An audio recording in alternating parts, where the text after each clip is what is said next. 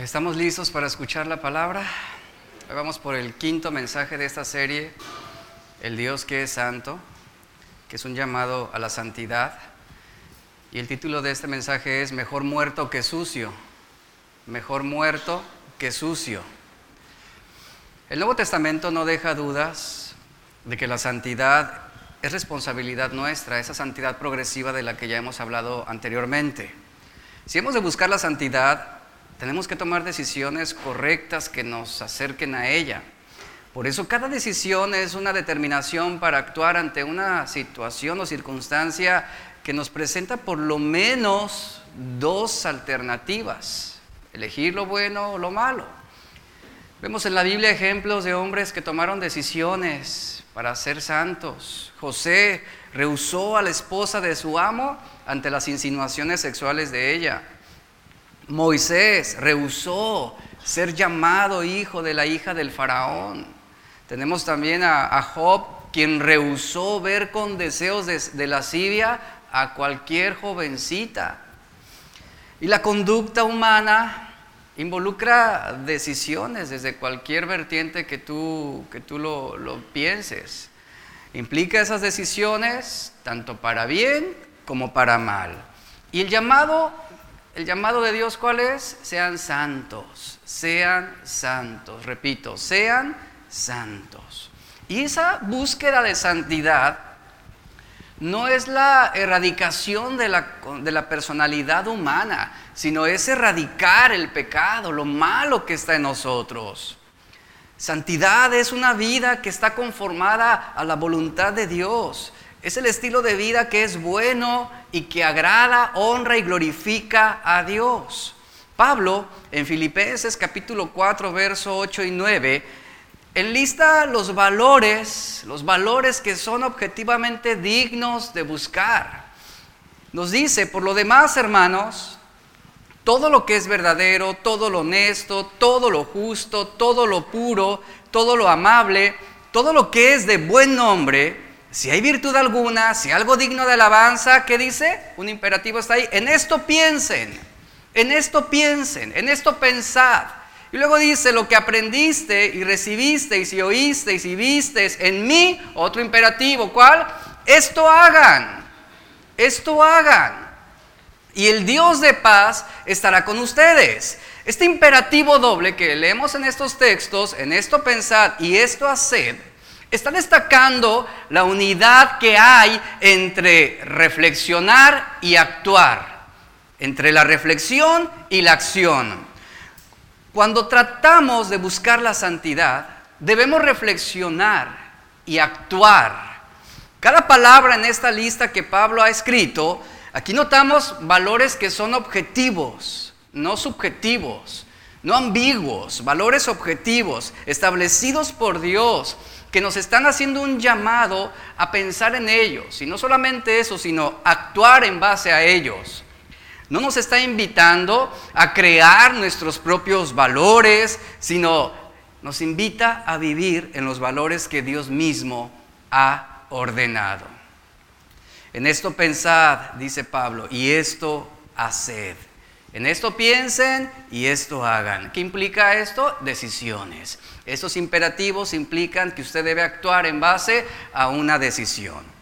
Para cada uno de nosotros conocemos nuestras debilidades. Usted conoce sus debilidades mejor que nadie. Además, también usted conoce las situaciones en las que sus debilidades son más vulnerables.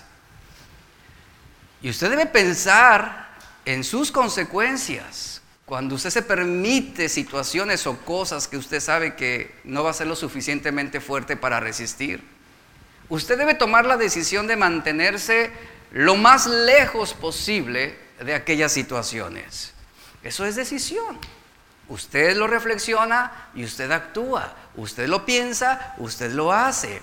Entonces, eso que usted quiera hacer algunas veces nos vemos en esta situación, debemos preguntarnos diariamente, constantemente, ¿realmente esto que yo quiero hacer es provechoso espiritualmente? ¿Esto que yo quiero ver me va a edificar? ¿Esto que yo quiero a, lograr o hacer me va a bendecir? ¿Esto es algo que yo creo que el Señor aprobaría? Esto facilita nuestras decisiones.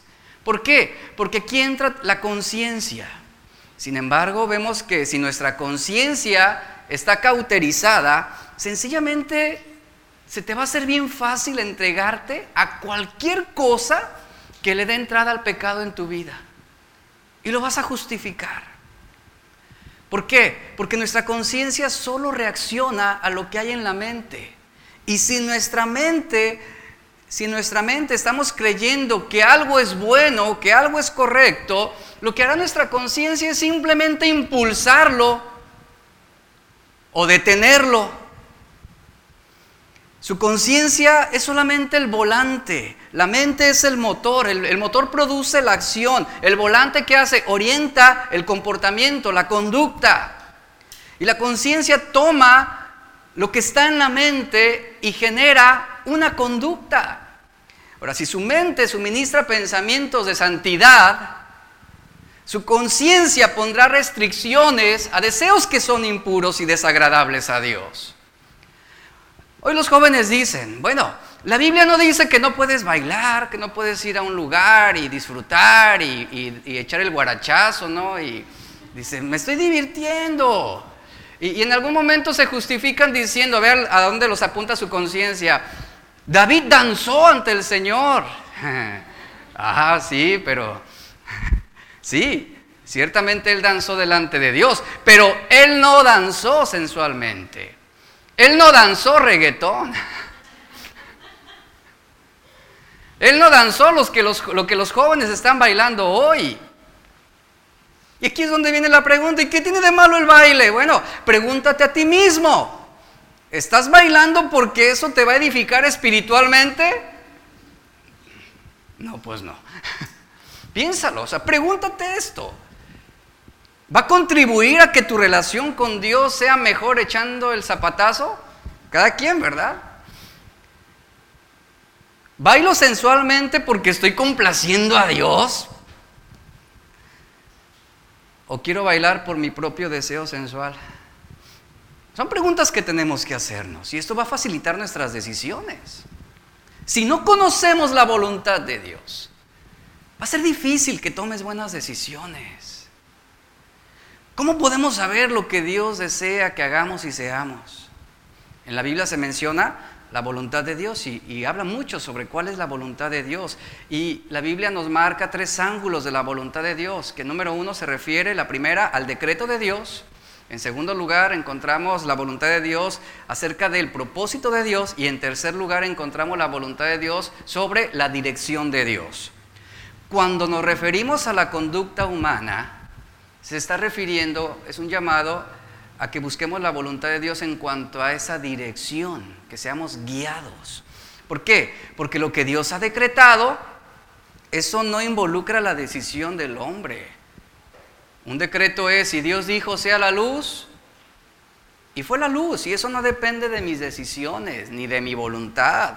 Lo que Dios ha propuesto no está relacionado con la voluntad del hombre, es decir, el propósito de Dios no se relaciona con la voluntad del hombre. El propósito de Dios fue que Jesús naciera, viviera, muriera y resucitara. Y eso no se relaciona con lo que yo deseo, quiero.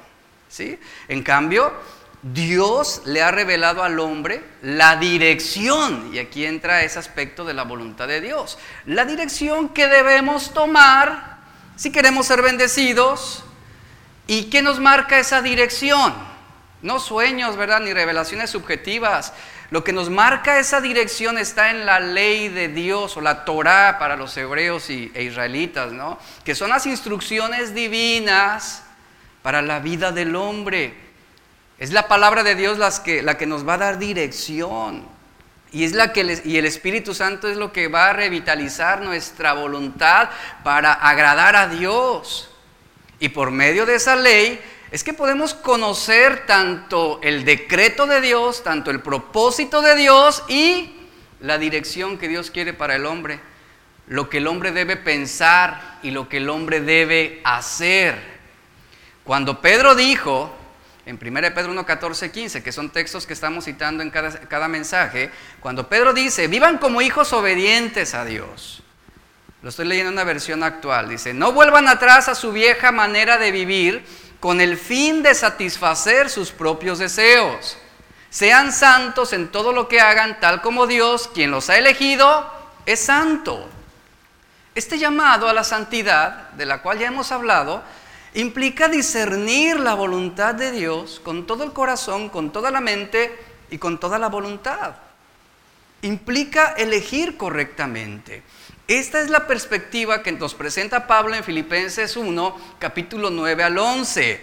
Dice Pablo, y esto pido en oración, que vuestro amor abunde aún más y más, y luego viene una palabra importante, dice, en conocimiento verdadero y en todo discernimiento.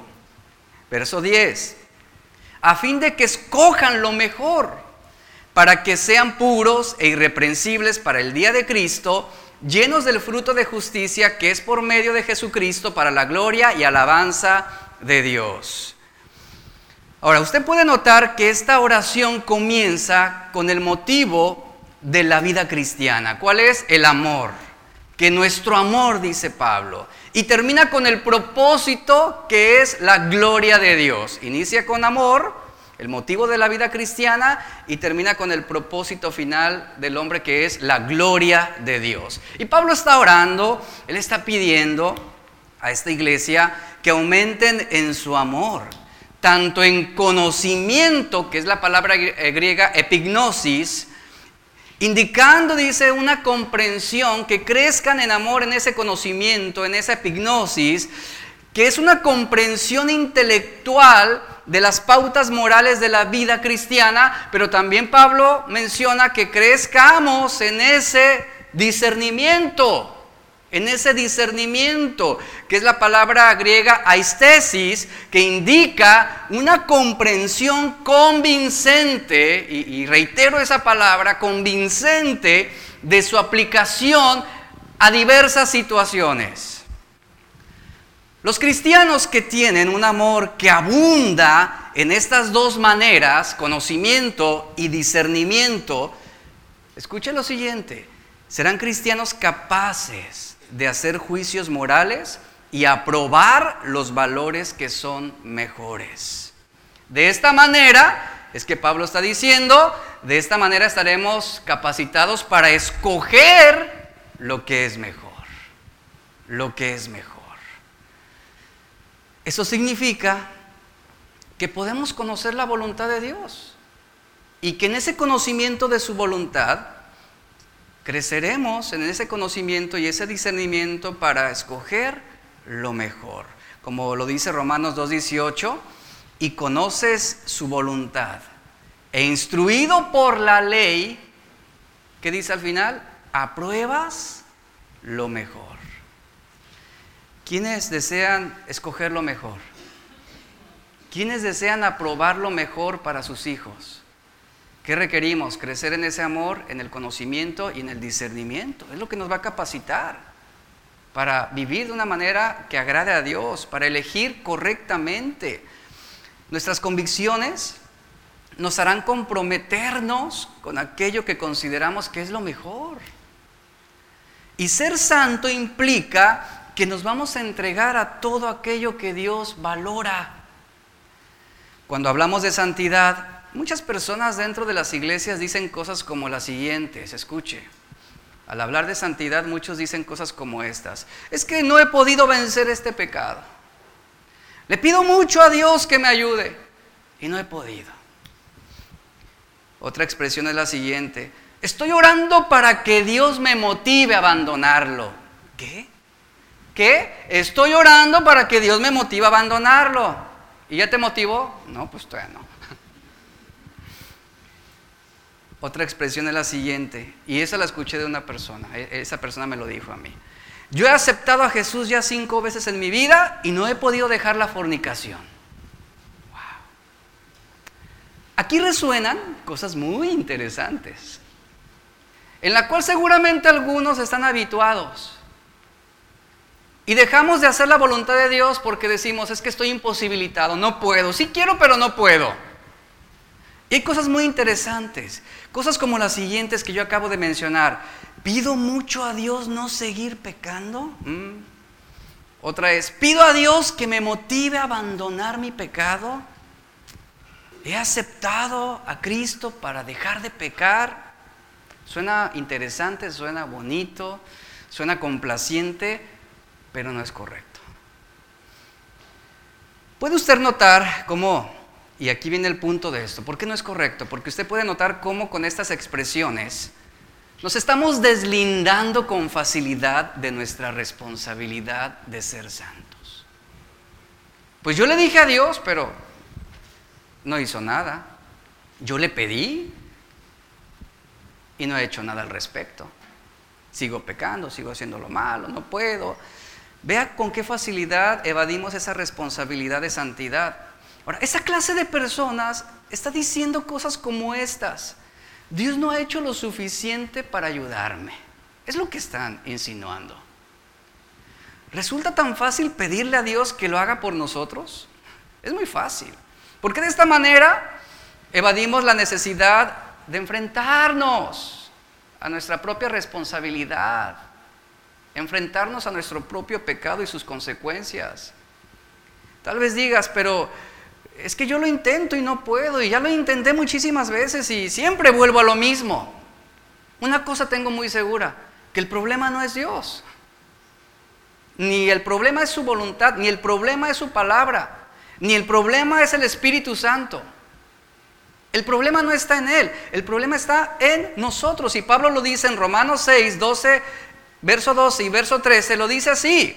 En la traducción viviente lo voy a leer. No permitan que el pecado controle la manera en que viven. Escuchen lo que Pablo dice. ¿Qué implica no permitan? Implica decisión. Implica seguir la dirección que Dios nos ha trazado. No permitas, rehúsa, Di no, aprende a decir no. Niégate a ti mismo. No está diciendo, eh, pues sigan orando para que Dios les ayude a que el pecado no controlen cómo viven. No, está diciendo, no permitan. En esto piensen y háganlo. Ejerzan su voluntad, tomen sus decisiones a favor de la santidad. No permitan que el pecado controle la manera en que viven. Luego dice, no caigan. ¿Qué implica eso? Pues tengan cuidado, sean prudentes. No caigan ante los deseos pecaminosos. Y otro, otro imperativo aquí, no dejen que ninguna parte de su cuerpo se convierta en, en un instrumento del mal para servir al pecado. ¿Nota ahí? No permitan, no caigan, no dejen nuestras decisiones, hacia dónde están orientadas. En esto pensamos y esto hacemos. Y después Pablo dice, en cambio dice, entréguense. ¿Y qué implica entregarnos? Decisiones. ¿En base a qué? En base a, mis convicciones. Entréguense completamente a Dios, porque antes estaban muertos, pero ahora tienen una vida nueva. Así que usen todo su cuerpo como un instrumento para hacer, ¿qué? lo que es correcto para la gloria de Dios. Ahora, muchos no caminan en obediencia simplemente porque no han tomado su decisión de terminar su relación con el pecado que los está asediando. Es como aquella chica que vive en una relación inmoral con su novio, pero no está dispuesta a terminar esa relación con él. ¿Saben qué está esperando? Está esperando que Dios le ponga otro mejor hombre frente a ella para tomar la decisión y ya no pecar. Qué fácil. Ser santos es caminar en amor y obediencia, entendamos esto. La Biblia nunca nos llama a solamente orar para dejar de pecar. Debo accionar mi voluntad, debo ejercer mis decisiones para ser santo. Y la acción que debemos cumplir como dice Romanos 8:13, es la de, hacer morir las obras malas de la carne para vivir. Después también en Efesios 4:22, Pablo dice, despójense del viejo hombre, es decir, quítense esos deseos de encima, esos malos deseos. En Colosenses 3, 5 al 6, el apóstol Pablo utiliza la misma expresión y dice, haced morir pues, ¿qué? Lo terrenal en nosotros No está diciendo Dios hará morir, está hablándote a ti y a mí. Haz morir lo terrenal en ti. ¿Y qué es lo terrenal? Fornicación, impureza, pasiones desordenadas, malos deseos y avaricia, que es idolatría. Cosas por las cuales la ira de Dios viene sobre los hijos de desobediencia. Aquí el Pablo, Pablo hace un llamado muy importante a una vida cristiana en el ámbito práctico. Él está diciendo que ni la santidad ni la madurez pueden existir en donde no se deja de consentir el pecado. Así de fácil, así de fácil. Es que, y volvemos a las preguntas que hicimos anteriormente, es que lo he intentado muchas veces y no puedo. Es que le estoy pidiendo a Dios que me impotive, que ponga en mí ese deseo de ya no pecar. Aquí está la respuesta. Ni la santidad ni la madurez espiritual pueden existir en un hombre, una mujer que no está dejando de consentir el pecado en su corazón. Esa es la respuesta. Y por medio de la fe, sabemos que nuestros pecados han sido perdonados en Cristo Jesús a través de la fe. Efesios 1.7, Romanos 3.5 nos habla de esto. Esto significa que aunque no estamos imposibilitados de pecar, porque todos pecamos, lo que significa es que nosotros ya hemos muerto a la paga del pecado. Escuche esto, hemos muerto a la paga del pecado. Justificados pues por la fe, entramos en una nueva comunión con Dios de estar justificados por medio de la fe.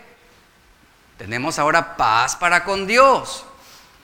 Pero el hecho de, que hemos muerto a la paga del pecado, eso no, no, representa que ya nosotros no vamos a hacer lo malo, que no vamos a pensar algo indebido. El pecado sigue ejerciendo influencia y sigue activo en nuestra carne que es débil, así lo señala las escrituras.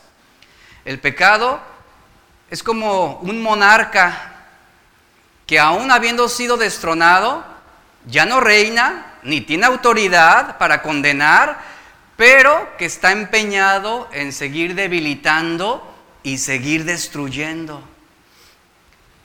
Pablo está diciendo, haciendo un llamado a los cristianos en Colosas y les dice, hagan morir, haced morir. Ponga atención a esto. Esta palabra viene del griego necro y el significado literal de esta palabra es llevar a la muerte, llevar a la muerte. Algunas versiones lo traducen como mortificar. Según el diccionario, mortificar significa destruir la fuerza, reducir la vitalidad, Destruir el funcionamiento es lo que se traduce esta palabra mortificar. Ahora yo quiero ponerle un ejemplo muy interesante acerca de esto. Yo veo aquí el imperativo que nos está diciendo, ustedes deben destruir la fuerza del pecado que los está queriendo destruir, que los está queriendo dominar. Hagan morir, hagan morir. Es decir, reduzcan su fuerza, quítenle vitalidad, no se dejen dominar. Y un ejemplo muy interesante de esto que Pablo está diciendo es, ¿cómo yo hago morir? ¿Cómo yo puedo hacer morir lo terrenal en mí? ¿Cómo puedo yo hacer morir esos malos deseos que él señala o esos pecados como fornicación, impureza, pasiones desordenadas, malos deseos y avaricia? ¿Cómo? Bueno, ¿cómo yo podría, le voy a, le voy a dar esta ilustración, cómo yo podría dominar a un oso pardo? Que tiene una longitud de casi 3 metros y un peso de casi una tonelada. Si me le pongo al tú por tú, no le voy a hacer nada. Voy a hacer un bocadillo para él simplemente. No le voy a hacer nada. Pero ¿cómo puedo debilitarlo? Yo tengo que debilitarlo para que pierda fuerza. ¿Sabe cómo lo logro? Dejando de alimentarlo. Dejo de alimentarlo y conforme van pasando los días, él va a ir perdiendo su fuerza, ¿cierto? Y va, a llegar un momento en que va a estar colapsado en el piso. No tendrá ni fuerzas para levantarse. Esa falta de alimentación es lo que lo debilitaría poco a poco hasta quedar dominado y sin fuerza. Es precisamente lo que Pablo nos está diciendo aquí. Debilita esos malos deseos en tu corazón. Debilita esos deseos de inmundicia, eh, esos deseos de fornicación, esos deseos de impureza, esas pasiones desordenadas. Tienes que reducir su fuerza. ¿Cómo? Deja de alimentarlo. Deja de alimentarlo. Si tu problema es la pornografía, ¿cómo lo vas a debilitar ese mal, ese mal deseo? Ya no ingreses a internet. Aléjate de aquello que te está incitando. Es la forma en cómo debilitamos esto. En algún momento han venido con nosotros y nos han dicho que su debilidad, por ejemplo, es el Facebook. ¿Cómo debilitas esos malos deseos? Elimina la aplicación. Elimina la aplicación. Eso va a ayudarte a debilitar ese, ese mal deseo. Eso que te está controlando y dominando y que no es bueno en muchos sentidos, que no es bueno. Obviamente cada uno conocemos esas áreas en las que somos débiles. Entonces, hacer morir el pecado es dejar de alimentarlo. Eso es lo que le va a quitar fuerza y vitalidad. Una mujer o una madre puede decir, es que yo le pido mucho a Dios que no me deje ser tan gritona con mis hijos. Y tú crees que Dios va a decir, ay, sí, hasta que entendió, ahí le va, ya no grites. Ah, ya, ya no grité, hijo. Ah, la, la, la, la. O un hombre puede decir, es que yo le pido mucho a Dios que ya me quite este deseo de dejar de apostar. Mira, mientras no debilitemos la fuerza, y que es algo que nos corresponde a nosotros, como lo estamos viendo, hagan morir, mientras no debilitemos la fuerza de ese pecado que nos está asediando, seguirá dominándonos, seguirá intimidándonos. Ahora tenemos que tener claro que la mortificación, a pesar de ser algo que hacemos nosotros, no puede llevarse a cabo solamente con las fuerzas propias humanas. Dependemos del Espíritu Santo, que nos convenza de nuestro pecado, que nos redarguya y que nos guíe también a la verdad. Dependemos también de esa influencia del Espíritu Santo para actuar debidamente y no meramente nuestros esfuerzos como si eso se tratara de buenas obras. Para poder alcanzar ese nivel de santidad a la que Pedro nos está llamando de ser santos, requiere convicción. Tú vas a tomar decisiones en la medida de tus convicciones. Para destruir la fuerza y la vitalidad del pecado debemos tener convicciones firmes. ¿Convicción qué es? Es simplemente tener seguridad, escucha, y convencimiento de que lo que creemos es verdad. Eso es una convicción. Y esto se relaciona con la certeza de lo que es mejor para nosotros. Por eso escogeremos lo mejor, por eso elegiremos lo que es apropiado. Tenemos que estar convencidos que para ser santos se requiere el esfuerzo de mortificar, de hacer morir las obras de la carne. Debemos estar convencidos, como dice Hebreos 12:14, de que sin santidad nadie podrá ver al Señor. Eso genera convicción. Lamentablemente hay muchos líderes espirituales, religiosos, que persuaden, y, que persuaden a la iglesia la santidad.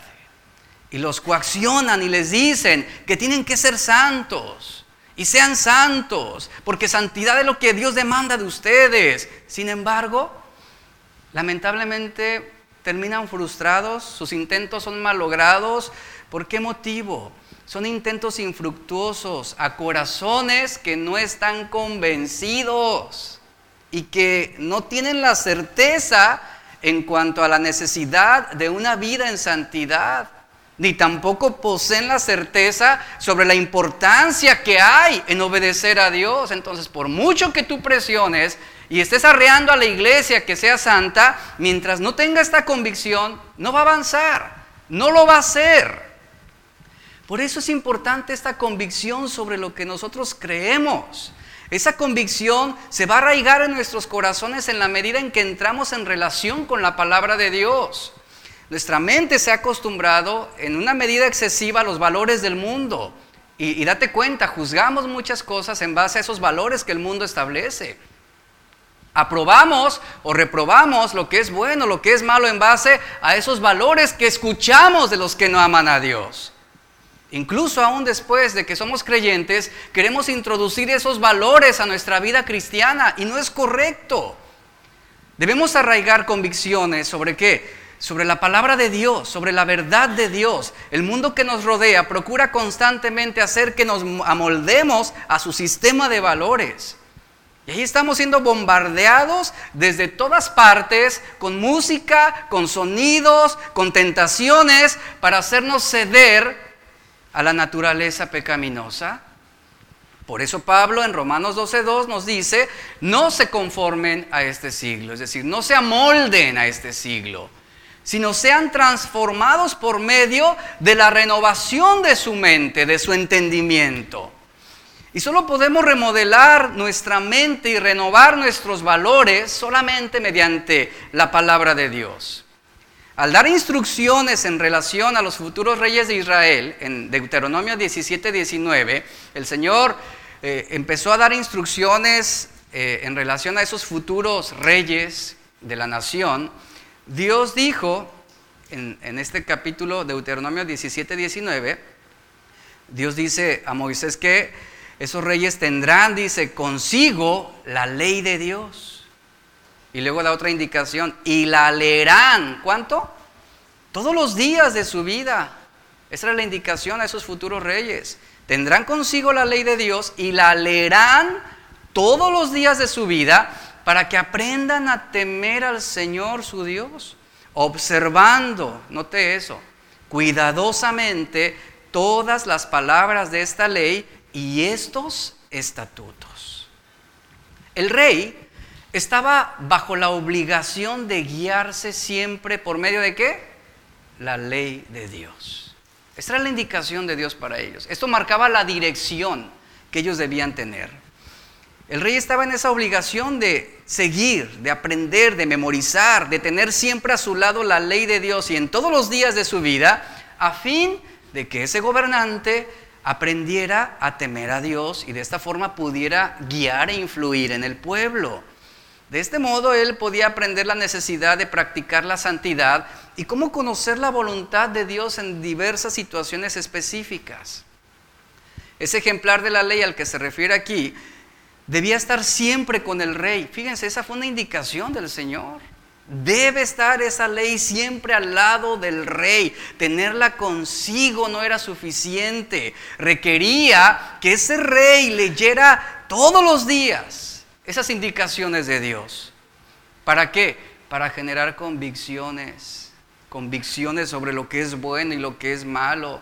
Ese rey debía familiarizarse con su contenido, pero lo más importante de todo es que debía obedecerlo ya que solamente de esta manera Él podría gobernar con sabiduría y con entendimiento, con conocimiento y discernimiento. Jesús dijo en Juan 14, 21, el que tiene mis mandamientos y los guarda, ese es el que me ama. La verdadera obediencia, nacida del amor, nos coloca en una posición donde pondremos cuidado de hacer la voluntad divina. La dificultad en la santidad no se relaciona con la fe, escuche esto. No es porque usted no tenga suficiente fe y no puede ser santo. La dificultad en la santidad no está relacionada con nuestra fe, sino con nuestra obediencia, que es el fundamento primordial de cómo somos y lo que hacemos. Por eso es responsabilidad nuestra en el sentido progresivo, como lo hemos visto. Cuando nuestra vida está en desorden, estamos en una posición donde la, santidad es prácticamente imposible. Dios es un Dios de orden y Dios bendice el orden y una vida desordenada no podrá ser bendecida y mucho menos podrá alcanzar ese grado de santidad que Dios espera. La obediencia es la senda que finalmente va a llevarnos a ser santos, como Pedro lo indica. Pero aquí viene el compromiso, es solo en la medida en que tenemos los mandamientos de Dios para obedecerlos. La palabra de Dios tiene que estar firme en nuestra mente, firme aquí, arraigada en nuestra mente, para que pueda convertirse en una influencia dominante sobre nuestros pensamientos, sobre nuestras actitudes, motivaciones y nuestra conducta. Una de las formas más efectivas de influir la mente es mediante la memorización de las escrituras. David dijo en el Salmo 119, 11, en mi corazón he guardado tus dichos para no pecar contra ti. David buscaba esa santidad. La meditación de la verdad de Dios va a influir en tu, en tu forma de ser, va a influir en tu personalidad, va a influir en tus decisiones, en tus acciones. Y se va a manifestar en ese acto de obediencia. De esta manera es como vamos a desarrollar una verdadera convicción, iglesia, llevando a la práctica la palabra de Dios en situaciones concretas que surgen en nuestra vida y se nos va a facilitar, como dice el texto, escoger lo que es mejor. Es decir, tendremos esa habilidad para resolver cuál es la voluntad de Dios en esas circunstancias que a veces nos pudieran ser difíciles de poder entender o comprender. Por ejemplo, la voluntad de Dios respecto a la honestidad queda específicamente eh, dicha en Efesios 4, 25 y verso 28, donde Pablo dice, por lo cual, desechando la mentira, hable verdad cada uno con su prójimo. Y la verdad, la voluntad de Dios que hablas, la voluntad de Dios se refiere también a que debemos ser honestos y transparentes. ¿Y cómo lo logramos? No orándole a Dios. Tenemos que actuar. Y dice ahí en primer lugar, desechando la mentira. ¿Qué tenemos que hacer con esa mentira? Hacerla morir, debilitarla. ¿Para qué? Para poder hablar la verdad con cada uno, con el prójimo. Y el verso 28 nos dice, y el que hurtaba, dice, no hurte más hagan morir, debiliten, rest, quítenle fuerza a esos malos deseos. Por ejemplo, la voluntad de Dios, hablando sobre temas de inmoralidad sexual, también se aclara perfectamente en 1 Tesalonicenses 4:3, que dice, la voluntad de Dios es que nuestra santificación. Y viene un imperativo, apártense. ¿Qué significa? Aléjate, Toma la determinación de dar un paso atrás. Toma la decisión de alejarte. No de decir, un poquito más, no pasa nada, tengo control de la situación. Nadie me ve. Mi esposa no lo sabe. Me voy a exponer lo más que yo pueda. Es más, voy a llegar al filo de la tentación y mira, no me pasa nada, mira. Eh. Apártate, está diciendo. Aléjate. La voluntad de Dios es que te santifiques y que te apartes de fornicación. ¿Y cómo te vas a apartar? Debilitando su fuerza, dejando de alimentar esos deseos de fornicación. Tienes que dejar de alimentarlos para que sean débiles. Esas son cuestiones en las que de verdad no deberíamos tener dificultad alguna en llegar a una convicción en cuanto a la voluntad de Dios, si realmente queremos obedecer su palabra. ¿Cómo entonces aprender a resolver cuál es la voluntad de Dios y adquirir una convicción sobre esto? Y esto aplica para hombres casados, solteros, jóvenes, mujeres, aplica para todos nosotros.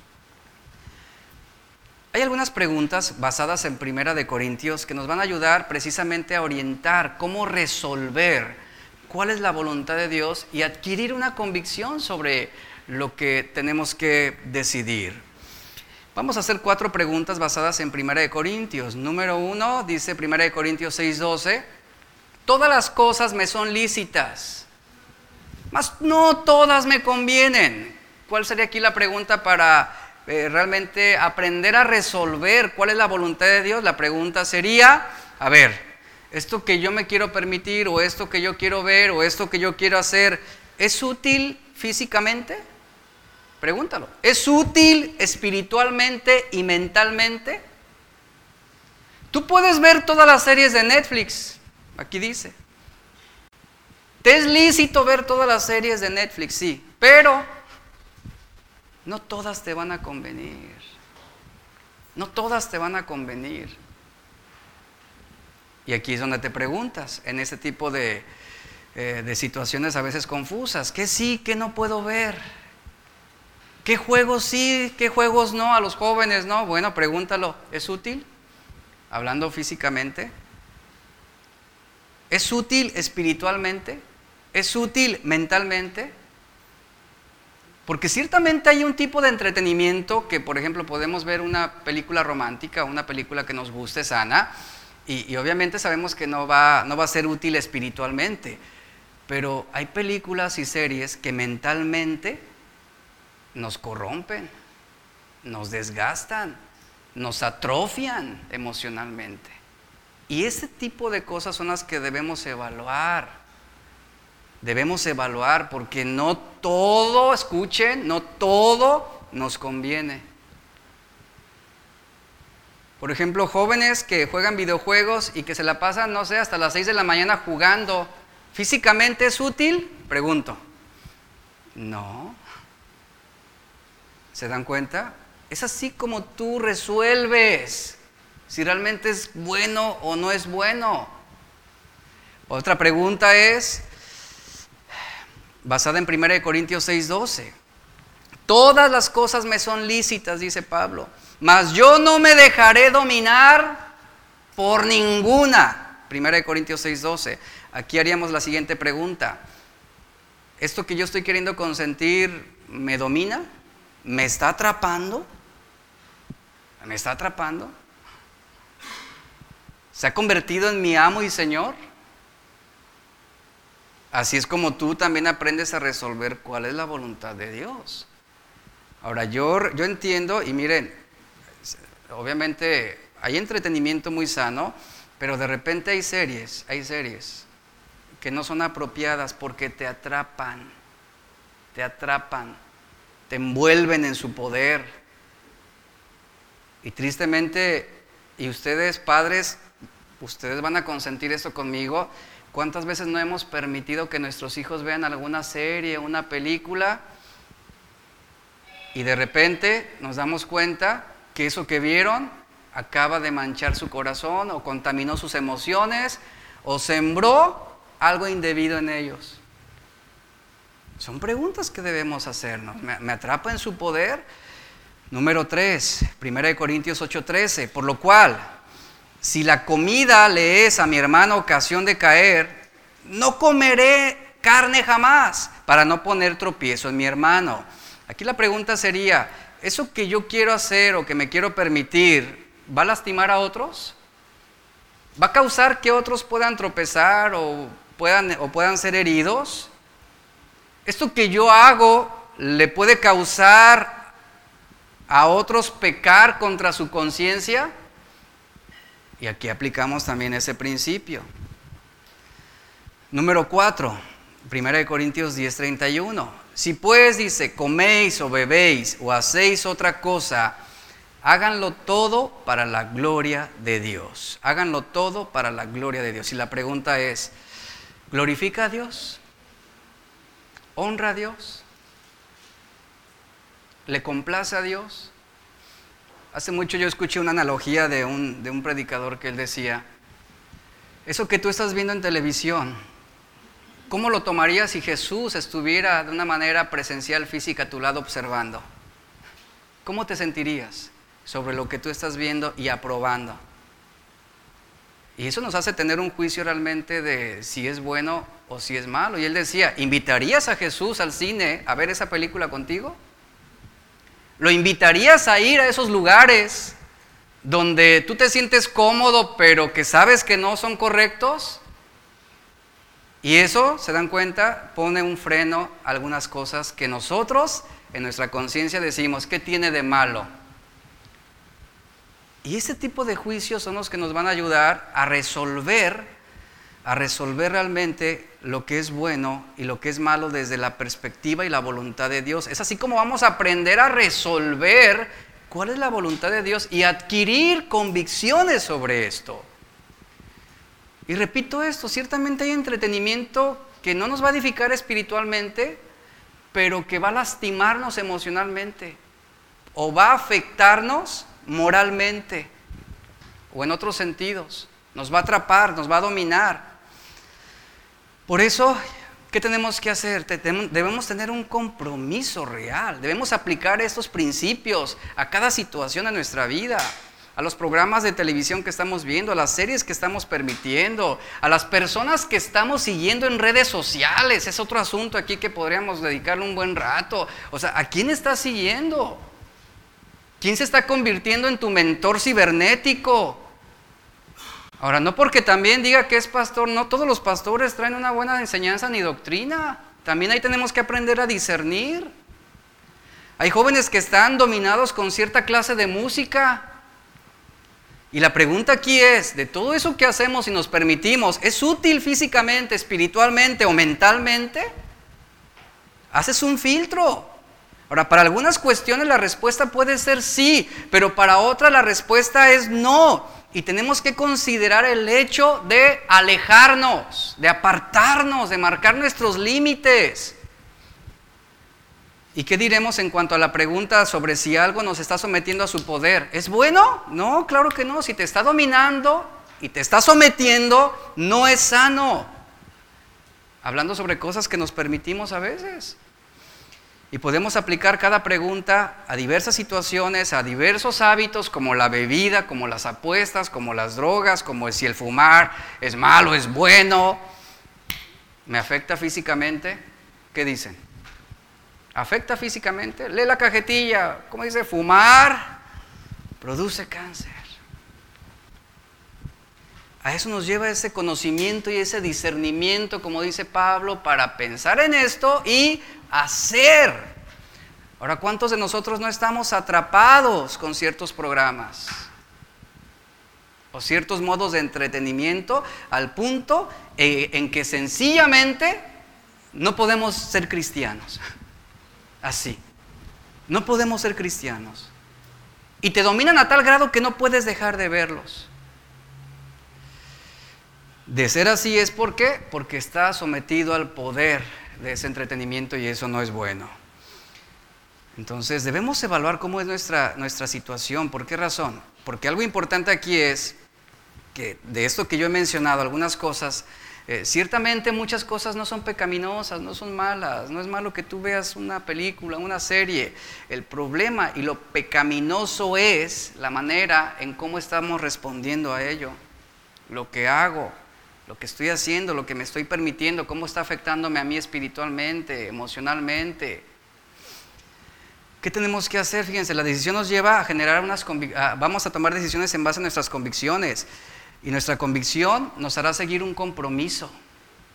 Hacer morir las obras de maldad en nuestra vida implica compromiso, iglesia, implica compromiso. Una convicción arraigada produce compromiso.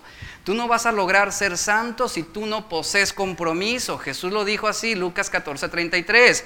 Cualquiera de vosotros que no renuncia a todo lo que posee, no puede ser mi discípulo. No puede ser mi discípulo. Y debemos enfrentarnos con honestidad a esta pregunta.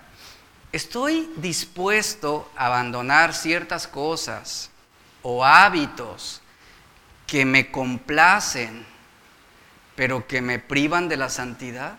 ¿Qué tan dispuesto realmente estoy a hacer cambios en mi vida? Hacer cambios en cuanto a mis preferencias en, en entretenimiento, cambios en cuanto a aspectos que yo apruebo, pero que me están privando de ser santos. Es al llegar a este punto que estamos hablando ya de ese compromiso y que lamentablemente es aquí donde muchos fallamos. Porque ciertamente tenemos la convicción de que Jesús es el camino, la verdad y la vida. Pero cuando hablamos del punto del compromiso, es donde muchos erramos, donde muchos nos equivocamos. ¿Por qué? Porque no estamos dispuestos a cambiar nuestra manera de vivir, no estamos dispuestos a quitar esas cosas o esas preferencias o esos hábitos que nos están privando de realmente llegar a ser santos. Preferimos, fíjense, preferimos tratar de divertirnos con lo que es pecaminoso, de jugar un poco con eso y no santificarnos para Dios. Es ahí donde fallamos, en este punto del compromiso. Padecemos del, del síndrome del solo una vez más. ¿Sabe cuál es ese? Solo un poquito más una miradita lujuriosa más, una rebanadita de pastel más, un taco más. ¿Qué dicen? No tiene nada de malo. un delicioso postre antes de realmente iniciar la dieta. Ya estamos en noviembre, ¿verdad? Ya, ya le dimos la vuelta al mundo y ver un solo capítulo más antes de sentarme a leer mi Biblia. Solo una vez más, solo un poquito más. ¿Sabes? Esa filosofía nunca te llevará a un verdadero compromiso. Y así se nos van los años, así se nos va la vida. Como se dan cuenta, muchas veces lo que hacemos simplemente es postergar el día en que vamos a iniciar un compromiso. El día en que finalmente digamos, basta ya, necesito cambiar. ¿Y qué sucede? Uno ve el pastel y, nunca, vemos una nunca vemos una rebanada, sino que queremos comernos todo el pastel. Es la perspectiva que tenemos. Miren, Salomón nos dice que los ojos del hombre nunca están satisfechos, Proverbios 27:20. ¿A qué se refiere? Bueno, una mirada lujuriosa más, una sola porción más de, de este dulce, me satisface, me hace sentir bien. Y Salomón está diciendo, los ojos del hombre nunca quedarán satisfechos. Por eso tenemos que aprender a decir, no, no. Tenemos que reconocer que hemos desarrollado esquemas de vida pecaminosa también. Hemos desarrollado el hábito de ocultar parcialmente la verdad cuando nos conviene. Hemos desarrollado el hábito de ceder a esa inercia que provoca que nos levantemos de la cama a muy altas horas del día. Son hábitos que tienen que ser interrumpidos, interrumpidos. Tú no puedes decir un poquito más, ¿verdad? Una vez más. No, tienes que poner un alto total y comprometer tu vida, comprometer tus hábitos a una vida de santidad. El apóstol Juan dijo, hijitos míos, primera de Juan 2.1, hijitos míos, estas cosas os escribo para que no pequéis. El propósito de la carta de Juan nos dice, es el que ya no pequemos ya no pequemos. Si eres sincero, el objetivo de tu vida personal con relación a la santidad es inferior al que nos señala la Biblia. Juan estaba diciendo en efecto que debemos hacernos el compromiso de no pecar. Escucha esto, no pecar. Tú meditas en esto y te darás cuenta de que estamos programados, programados para no pecar mucho. Escucha lo que dije, no pecar mucho. No estamos, no estamos programados para no pecar, sino para no pecar mucho. Es decir, eh, no pecar como un violador, no peco como un asesino, no peco como un secuestrador. Es decir, no pecamos como otros, no pecamos mucho. En realidad, nuestro esquema de santidad se basa en el mismo, muchas veces, de aquel fariseo que puesto en pie oraba consigo mismo y decía, Lucas 18:11, te doy gracias porque no soy como los demás hombres estafadores, injustos, adúlteros, ni aun como este recaudador de impuestos. Ese era su esquema de santidad. El no pecar mucho o no pecar en el grado y la medida de otros. Y a veces nos resulta realmente fácil orar como ese fariseo y nos resulta difícil orar como aquel publicano que lleno de dolor en su corazón él decía, oh Dios, ten compasión de mí, porque soy un hombre pecador. ¿A qué nos llama Dios, iglesia? Dios nos llama a un nivel más profundo de compromiso con la santidad. Y ese compromiso nos va a llevar a orar de la siguiente manera. Señor, me hago el propósito de debilitar ese pecado en mí. No de, Señor, pues ayúdame a no pecar mucho. No, hago el compromiso de hacer morir el pecado en mí. Y esto implica adoptar una resolución esta mañana. ¿Cuál? Me comprometo de no hacer nunca algo que evitaría si se tratara de mi último día de vida. Mentalízate eso, ten presente eso.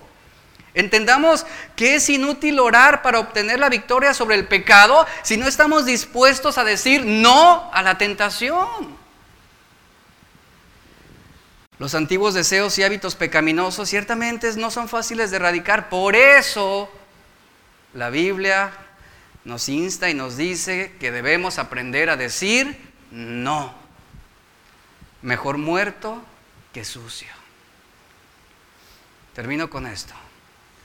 El armiño es un animal precioso, no sé si ustedes lo conocen. Ahí está la imagen. Una cosa así, hermosa, hermosa, increíble. Es un animal precioso con un pelaje tan blanco como el de ningún animal en todo el mundo. Y por lo mismo es muy cotizada su piel, porque es una piel atractiva, una piel exótica, una piel muy suave. Y para el armiño, una de sus características es que para él es muy importante mantener limpio su pelaje. No le gusta ensuciarse. Y no procura los lugares donde pudiera mancharse. Interesante. ¿Cómo atrapan a este animalito? Para atraparlo, los cazadores deben esperar a que salga de su madriguera, porque es muy veloz. Cuando los cazadores salen, cuando los cazadores ven que ha salido el armiño de su madriguera, ellos llenan alrededor, de la madriguera, colocan lodo, barro o brea alrededor y en la entrada y están ahí esperando a que el armiño vuelva. Cuando el armiño viene corriendo de los cazadores o de los perros cazadores y ve la cueva o ve la entrada de su madriguera llena de lodo, de brea o barro, que está sucia, lo que hace este animalito es detenerse totalmente y se hace bolita. En una muestra en la que él está mostrándose ya indefenso, y este animal enfrenta ahora un dilema. O se ensucia con el lodo y entra en la madriguera y salva su vida de esta manera manchándose, o se queda ahí inmóvil. No se ensucia y espera hasta que el cazador o que los perros vengan por él y lo atrapen. Lo cual esto representa una muerte segura. Porque entre ensuciarse o morir, ¿qué creen que prefiere? Morir prefiere lo segundo, morir. Entre ensuciarse la piel blanca o morir, prefiere lo segundo. Y lo voy a decir otra vez, entre ensuciarse o morir, prefiere morir. Esto es la santidad, iglesia. Esto es la santidad. Esto es ser santo, como Dios es santo. Que se genere en ti esa decisión, esa convicción y ese compromiso de llegar un día ante una situación y decir, prefiero morir limpio que vivir en inmundicia. Mejor muerto que sucio. Sean santos, dice el Señor, como yo soy santo. ¿Qué prefieres tú?